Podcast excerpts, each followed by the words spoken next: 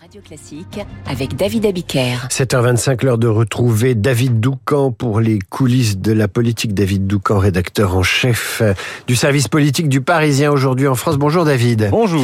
Le texte immigration, encore lui considérablement durci, va être solennellement adopté par le Sénat aujourd'hui. Mais ce n'est qu'une étape. Gérald Darmanin va maintenant devoir gérer l'aile gauche de la Macronie et ce ne sera pas une partie de plaisir, dites-vous. Ben non, pas une partie de plaisir, parce que avoir son quart d'heure warolien, cela n'a pas de prix. Qui connaît Monsieur Houlier à part Monsieur Houlier? Faisait mine de s'interroger récemment l'un des ministres les plus puissants du gouvernement avant d'ajouter. Mais vous verrez, après euh, l'examen du texte et grâce à Gérald, il ne sera, il se sera peut-être fait un nom. Alors, euh, dans le doute, je vous le présente. Euh, Sacha Houlier, c'est le président de la commission des lois, député macroniste, tendance ancien socialiste. Il est de l'aventure depuis 2017 et a décidé en 2022 de se présenter comme leader de cette fameuse aile gauche de la Macronie. Donc, la transformation de l'aide médicale d'État en aide médicale d'urgence, il est contre. Euh, l'abandon de l'article 3, le fameux, il est contre aussi. Il a même promis euh, que ce volet régularisation euh, dans les secteurs économiques en mal de main-d'œuvre ferait son retour à l'Assemblée. Bref, comme me le dit benoîtement une députée proche de Darmanin, je cite, c'est l'enfer. C'est l'enfer.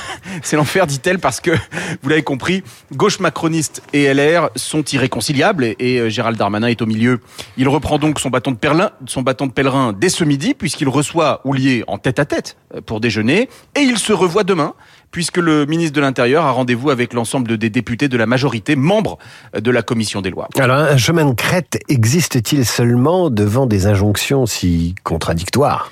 Eh bien, Darmanin s'est négocié. Il a l'opinion publique avec lui. Donc, euh, pas question de fermer catégoriquement les portes à ce stade. Il est toutefois euh, très difficile de trouver des responsables politiques qui croient aujourd'hui que le texte finira par être voté à l'Assemblée. Lors euh, d'un dîner politique à l'Élysée mardi dernier autour d'Emmanuel Macron, Darmanin a expliqué miser sur l'abstention d'un maximum de députés LR, ce qui pourrait suffire à faire adopter le texte. C'est ténu.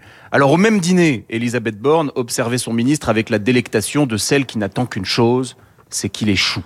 La première ministre, eh oui, la première ministre n'a pas du tout apprécié que Gérald Darmanin se vante d'avoir, lui, fait passer sa loi d'orientation de programmation du ministère de l'Intérieur sans le 49.3. Elle adorerait obtenir du président de déclencher le passage en force sur le texte immigration. Le ministre de l'Intérieur y est farouchement opposé et donc ce serait l'humilier. Exactement comme Manuel Valls avait humilié Emmanuel Macron avec sa loi éponyme en 2015. Et d'ailleurs, Gérald Darmanin a fait savoir que si les choses devaient se finir ainsi, alors il en tirerait les conséquences, c'est-à-dire qu'il reprendrait sa liberté, exactement comme l'a fait un certain Emmanuel Macron en 2016. Les coulisses de la politique avec David Doucan à retrouver sur l'application Radio Classique.